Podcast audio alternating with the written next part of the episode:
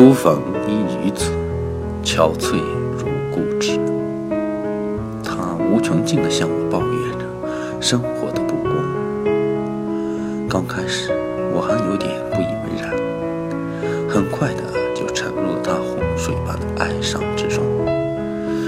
你不得不承认，在这个世界上，有些人呐，就是特别倒霉。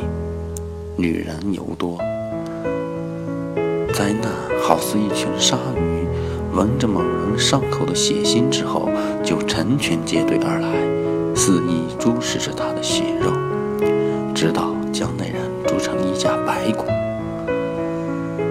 从刚开始我就知道自己这辈子不会有好运气的。他说。我惊讶地发现，在一片的叙述中，唯有说这句话的时候。他的脸上显出生动，甚至有一点得意的神色。你如何得知的呢？我问。我小时候，一个道士说，这个小姑娘面相不好，一辈子没有好运的。我牢牢地记住了这句话。当我找对象的时候，一个很出色的小伙子爱上了我。我想，我会有那么好运气吗？没有的，就匆匆忙忙的嫁了一个酒鬼，他长得很丑。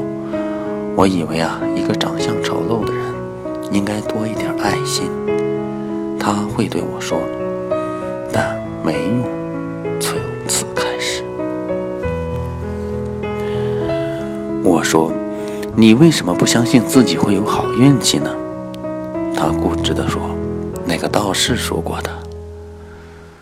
我说：“或许啊，不是厄运在追逐着你，而是你在制造着它。当幸福向你伸出手的时候，你把自己的手掌藏在背后了。你不敢和幸福击掌，但是厄运向你一眨眼，你就迫不及待地迎了上去。看来啊，不是道士预言了你，而是你不自然地引发了灾难。”自信，他看着自己的手，摸索着，迟疑地说：“我曾经有过幸福的机会吗？”我无言。有些人残酷地拒绝了幸福，还愤愤地抱怨着，认为祥云从未掠过他的天空。幸福很矜持，风骚的时候，他不会夸张地和我们提前打招呼；离开的时候。也不会为自己说明和申辩。幸福是个哑巴。作者：毕淑敏。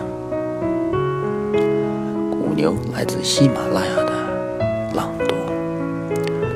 谢谢大家。